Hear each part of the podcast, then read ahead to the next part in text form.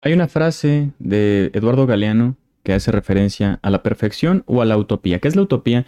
Un mundo aspiracional, el cual pensamos e imaginamos, pero es una aspiración porque cuesta mucho trabajo, es cuasi la perfección.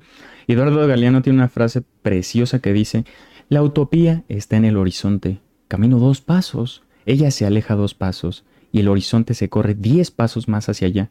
Entonces, ¿para qué nos sirve la utopía? Para eso sirve, para caminar, señaló Eduardo Galeano, escritor uruguayo.